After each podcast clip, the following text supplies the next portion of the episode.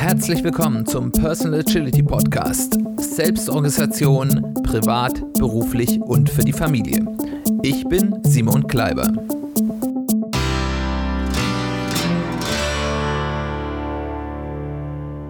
Herzlich willkommen zu einer weiteren Folge des Personal Agility Podcasts. Schön, dass du eingeschaltet hast. Schön, dass du wieder dabei bist.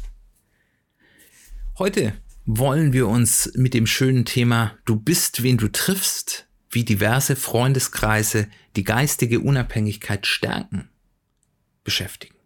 Was verbirgt sich dahinter? Wir Menschen sind soziale Wesen, da haben wir ja auch schon häufiger drüber gesprochen. Unser, wir haben einen evolutionär überlebenswichtigen Drang und dieser Drang ist, dass wir in gutem Verhältnis zu unserem sozialen Umfeld stehen wollen. Ganz klar, äh, wenn man früher irgendwie von seinem sozialen Umfeld verstoßen wurde, war das de facto ein Todesurteil. Deswegen war es in einem guten Verhältnis, in einem guten Standing mit seinem sozialen Umfeld, das man sich damals ja auch überhaupt nicht aussuchen konnte, weil das war einfach der Clan, das, der Familienverband, äh, zu stehen, war überlebenswichtig. Und deswegen ist das ganz tief in unserem Menschsein verankert. Und dieser Drang, unser Drang, in diesem guten Standing zu bleiben, der macht die Menschen, die uns umgeben, zum wichtigsten Einflussfaktor auf ganz viel in unserem Leben, auf unser Denken. Wir werden, wenn wir viel mit einer Gruppe Menschen zusammen sind, uns die Äußerungen, die Meinungen, die Wertvorstellungen, die diese Menschen vortragen und vorleben, verinnerlichen. Wir versuchen uns dort in eine, ein Alignment zu bringen, weil gerade wenn es eben hier im Denken und in den Wertvorstellungen Unterschiede gibt, ist die Gefahr groß, dass es, dass es Auseinandersetzungen gibt, dass man ähm, als nicht richtig gesehen wird, dass man nicht als, als jemand, der komische Vorstellungen hat, der vielleicht gefährlich ist und verstoßen wird. Unser Urzeitmenschen denken, wird hier ganz viel dafür tun, dass wir uns, ob wir es wollen oder nicht, uns in ein möglichst gutes Alignment, eine, eine Übereinstimmung mit den Denken und den Wertvorstellungen der Menschen bringen, die uns umgeben. Aber eben damit auch unser Handeln. Wir werden die Dinge tun, die man in unserem sozialen äh, äh, Umfeld so tut. Das können Rituale sein, das können Vorstellungen sein, dass man sagt, ja, wenn man im, ich komme ja ursprünglich aus dem Schwäbischen, wenn man dort halt wohnt, dann macht man halt am Samstag Kehrwoch. Das ist eine, das ist ganz selbstverständlich. Das ist eine, das hat ganz viel mit Kultur zu tun. Ähm, und es ist inzwischen wird es weniger, aber ich sag mal so in den 80er, 90er Jahren, als ich aufgewachsen bin, gerade in den 80er Jahren war das schon sehr, sehr wichtig noch. Ich glaube, jetzt ist es nur noch in kleineren Städten vielleicht ein großes Thema, aber das ist eine kulturelle Geschichte. Und äh, ich werde äh, bestimmte Dinge tun und zu handeln. Das können aber auch Rituale sein, die gar keine Funktion mehr haben. Äh, religiöse Rituale, die man sagt, man macht bestimmte Dinge oder man macht sie nicht. Aber eben auch im Alltag, welche Aufgaben werden durchgeführt, wie handle ich, äh, die werden sich in einem gewissen Maße angleichen an das, was die Menschen tun, mit denen ich mich umgebe. Wenn ich mich nur mit Menschen umgebe, die ganz viel Sport machen, werde ich mehr Sport machen. Wenn ich mich nur mit äh, Unternehmern umgebe, die Geschäfte machen, dann werde ich mehr Geschäfte machen. Und so weiter und so fort. Und insgesamt wird das eben unser persönliches Wachstum oder auch Nichtwachstum elementar beeinflussen. Wir haben einen, man spricht von einem mimetischen Geist, im Englischen Mimetic Mind, der eben mimetic, äh, mimetisch, also nachahmend, der nachahmt das, was die Menschen um uns herum tun. Daher kommt auch der, wie ich finde, gute Rat sich mit den Menschen zum, äh, zu umgeben, die bereits das sind, was man werden will. Also zu sagen, wenn ich zum Beispiel, wenn ich ein guter Läufer werden will, wenn ich ganz viel Fitness machen will und laufen, dann soll ich mich mit Leuten umgeben, die tolle Läufer sind. Die ziehen mich mit und so weiter und so fort. Ähm, oder wenn ich ein toller Projektleiter werden will, dann umgebe ich mich mit Leuten, die bereits sehr gute Projektleiter sind. Wenn ich ein äh, Globetrotter oder ein guter Bergsteiger werden will, dann umgebe ich mich mit Menschen, die das bereits tun und so weiter und so fort.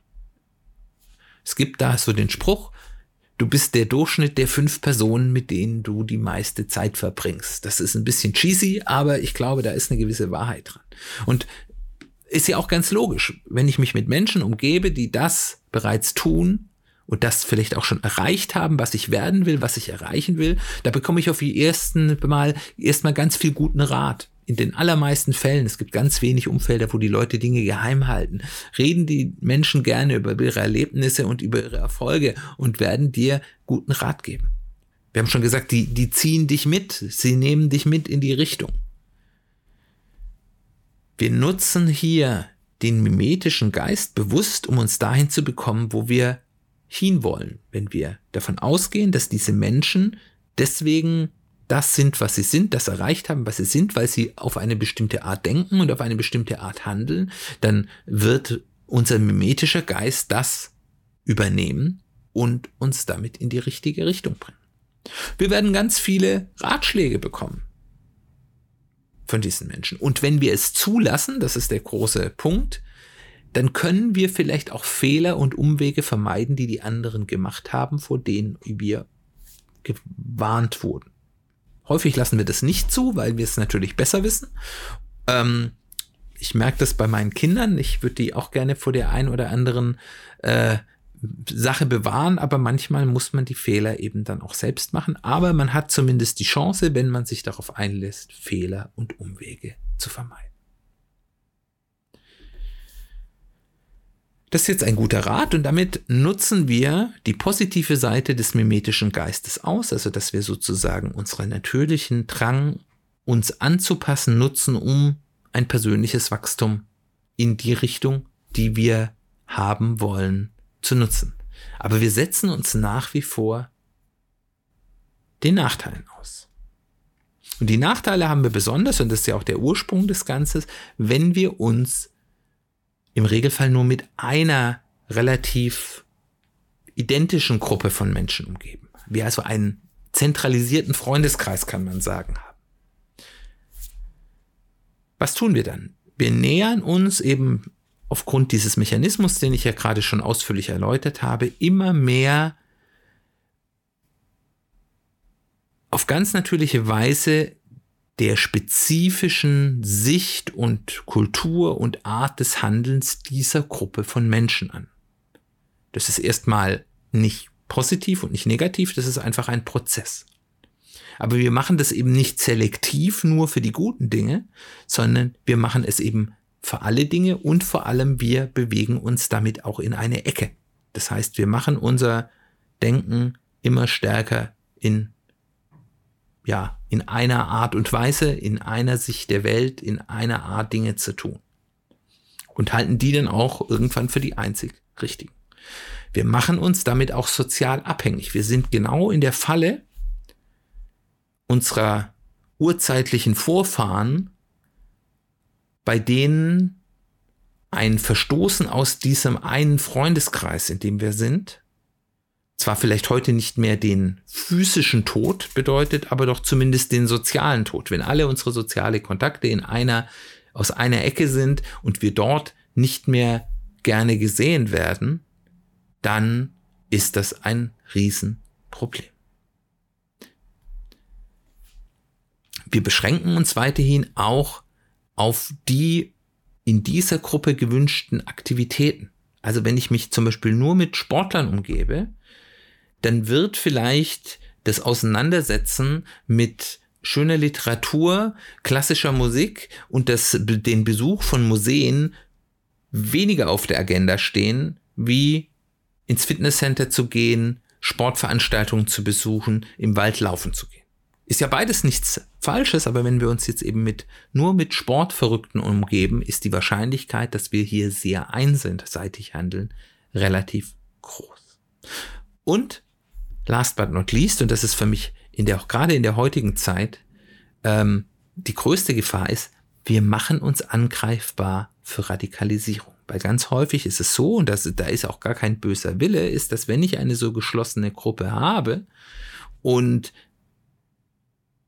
dort gibt es einige wenige, die in irgendeine Richtung, und das ist jetzt Radikalisierung, kann ganz vielseitig sein. Das muss nicht politisch sein, das muss nicht religiös sein, das kann auch vermeid, vermeintlich harmlos sein. Jeder, der irgendein Hobby ernsthaft betrieben hat, weiß, dass es dort manchmal Themen gibt, über, wo es sehr unterschiedliche Meinungen gibt, über die sehr religiös gestritten wird. Und es kann schon nur eine Radikalisierung sein, dass man sagt, nur dieses eine Vorgehen ist das richtig und alle anderen, die das nicht machen, die sind verdorben und äh, die sind gar keine richtigen so und soler ähm, also es kann auch eine harmlose Radikalisierung sein, aber alle Formen der Radikalisierung. Also dass es dann in der Gruppe vereinzelt Menschen gibt, die in diese Richtung laufen, aus irgendwelche Gründe auch, und aufgrund des gegenseitigen, ähm, ja, mimetischen Abhängigkeiten bewegt sich dann die ganze Gruppe in Richtung dieser Radikalisierung. Und das kann unabsichtlich sein, dass es einfach hier vereinzelt Teil, Teile der Gruppe gibt, die eben diese Reise für sich machen und die anderen mitziehen. Es kann aber auch durchaus absichtlich sein, dass Menschen in Gruppen reingehen, um Gruppen bewusst in eine gewisse Richtung zu radikalisieren. Am einfachsten lässt sich das in den Social Media Echokammern äh, zeigen, wenn wir eben, und die Algorithmen der Social Media Sites befördern das ja sehr stark, uns nur noch mit Meinungen aus einer gewissen Ecke umgeben, dann ist auf einmal, werden wir dort immer stärker in ein Rabbit Hole abwandern. Aber es zeigt auch, warum, ich sag mal, sektenartige Organisationen, und das muss jetzt gar nichts Religiöses wieder sein, immer versuchen, externe soziale Kontakte zu minimieren. Also es gibt ganz viele Organisationen, die ganz bewusst versuchen, ihre Mitglieder dahin zu bringen, dass sie sich eigentlich nur noch mit dieser Gruppe beschäftigen. Es kann ganz hart sein, dass man den Umgang verbietet. Gibt es einige Sekten, die sagen, du musst den Kontakt mit allen Menschen inklusive deiner Familie abbrechen, die nicht hier auch auf unserer Linie sind. Ähm, das kann negativ konnotiert sein. Also ich kann kenne da durchaus auch Gruppen, wo ich bin, wo es so ein bisschen so gibt, hier, du gibst dich hier mit den Leuten ab, die hier nicht zu dieser Welt gehören. Was willst du mit denen? Das ist doch uninteressant. Äh, es kann eben auch entwertend äh, äh, gemacht werden, dass man äh, ja sagt, das ist alles Zeit darauf zu verwenden. Ähm, das ist, also in religiösen Bereich, das ist weltlich und das hat keinen Wert. Äh, und äh, äh warum verschwendest du deine Zeit? Aber, und das ist auch ganz häufig, gibt es, dass solche Gruppen an sich zeitlichen Overload machen. Das heißt, als wenn du, wenn du in so einer Gruppe bist, so viel sozusagen du beschäftigst wird, es so viele Termine gibt, dass du eigentlich gar keine Zeit hast, dich mit anderen Menschen mehr außer vielleicht dem reinen Arbeiten auseinanderzusetzen. Und das wird bewusst gemacht, um eben die Menschen in diesem Kontext dann auch geistig in eine Abhängigkeit zu bringen. Was können wir jetzt tun, um diese negativen Seiten dieses mimetischen Geistes, der uns ja einfach natürlich zu eigen ist und den wir auch nicht loswerden, wenn wir die ausboten wollen? Wenn wir das wollen, dann brauchen wir dezentralisierte Freundeskreise, diverse Freundeskreise, also Freundeskreise, die A, unabhängig voneinander sind, wo nicht, wo die, wenn die einen sagen, du bist nicht mehr bei uns, die anderen das auch sagen, aber eben wo auch ganz unterschiedliche Arten des Denken, des Handelns vertreten und gezeigt werden. Was sind die Vorteile davon? Also erstens bin ich damit unterschiedlichen Sichten auf der Welt ich will jetzt nicht ausgeliefert werden, ausgesetzt. Also ich setze mich unterschiedlichen Sichten auf die, die Welt aus und bekomme damit unterschiedliche Impulse.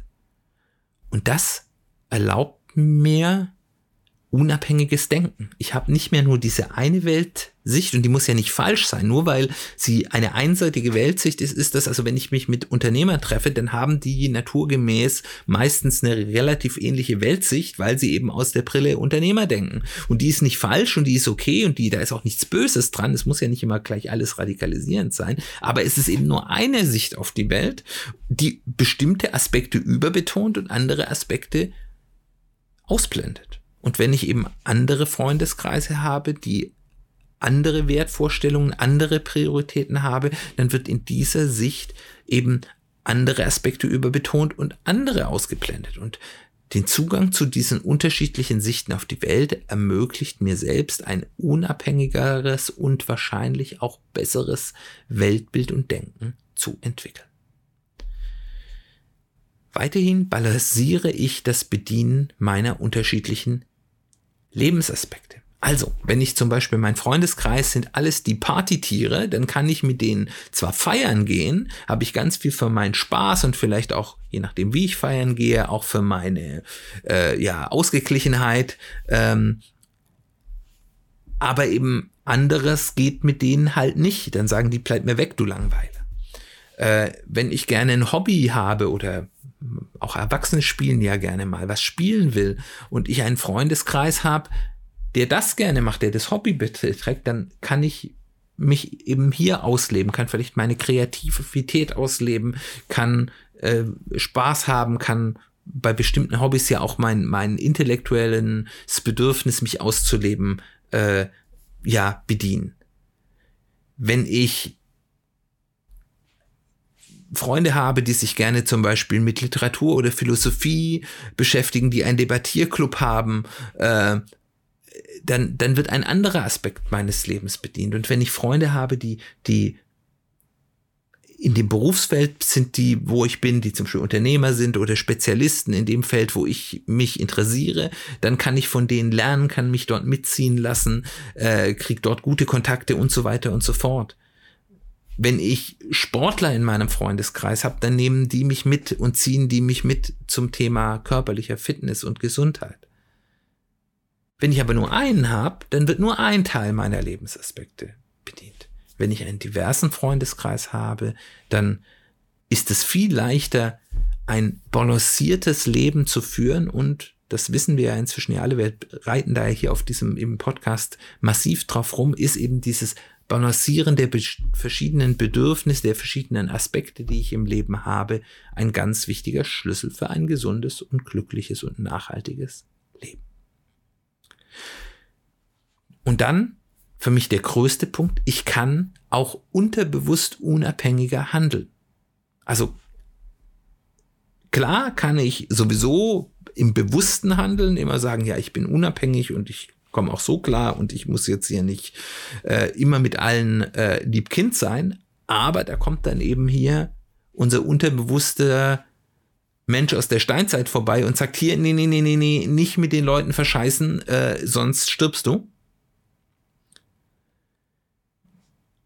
Den kann ich abschwächen, wenn ich, wenn auch mein Unterbewusstsein mitbekommt, naja, ich habe hier nicht nur den einen Clan, den einen Stamm, mit dem ich durch die, durch die Savanne ziehe. Ich habe hier mehrere. Und wenn die einen auf mich sauer sind, dann ist es zwar schade und dann ist es zwar vielleicht doof, aber es besteht keine Gefahr für mich. Ich habe noch ganz viele andere Freunde, ich habe noch ganz viele, viele andere Clans, wo ich eben den sozialen Kontakt nicht verliere. Und dann kann ich eben auch diesen unterbewussten, urzeitlichen Instinkt abschwächen, dass ich immer hier mit allen auf bester sozialer äh, Linie sein muss. Und das heißt ja nicht, ich muss mich mit allen zoffen, das will ich jetzt hier niemand äh, nahelegen, aber es bringt mir eben die Unabhängigkeit, dass wenn in einer Gruppe mal Dinge sich in eine komische Richtung entwickeln, dann ich mich auch dagegen stellen kann, äh, weil ich dann im Zweifel eben nur mit einem kleinen Teil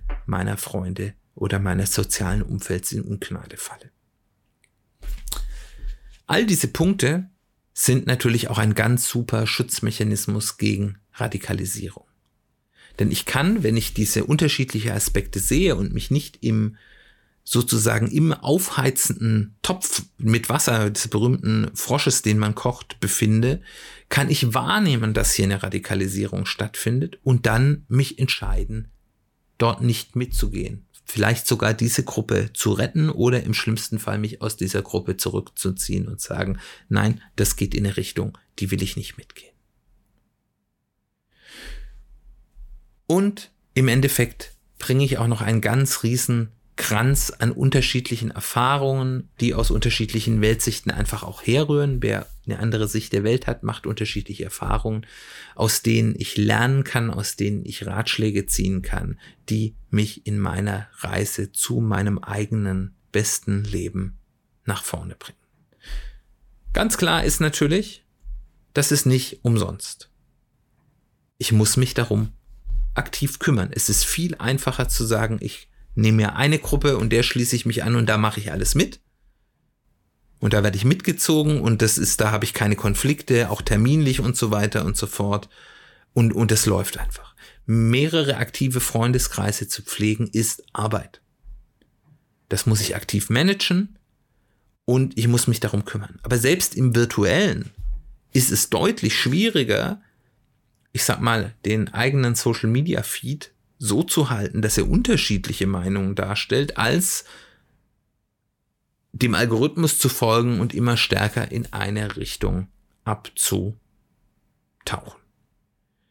Das ist also etwas, was ich bewusst aktiv tun muss und in das ich Zeit und Energie stecken muss. Ich glaube aber, dass dieses Halten eines diversen Freundeskreis so viel Vorteile bringt und uns vor so vielen Gefahren äh, die gerade in der heutigen Zeit ganz akut sind, schützt, dass es diese, diesen Aufwand und die Energie und die Zeit, die wir da rein investieren müssen, sehr wert ist. Ich hoffe, das war interessant für dich. Hattest du schon Erfahrungen mit entweder einem leider zentralisierten Freundeskreis, der dich in, auf die falsche Richtung, in die falsche Richtung oder vielleicht sogar auf die schiefe Bahn gebracht hat, wie man so schön sagt?